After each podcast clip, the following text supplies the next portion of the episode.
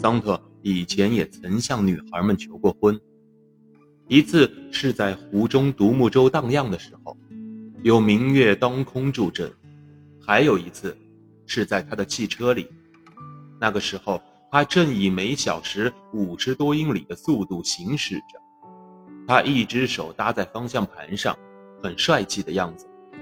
虽然次数不多，但他每次求婚都颇为成功。而最后一次，还是他的哥哥把他搭救出来的。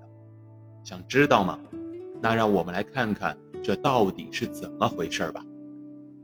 那最近一次求婚的情景还历历在目，他是在哈利的游艇上求婚的。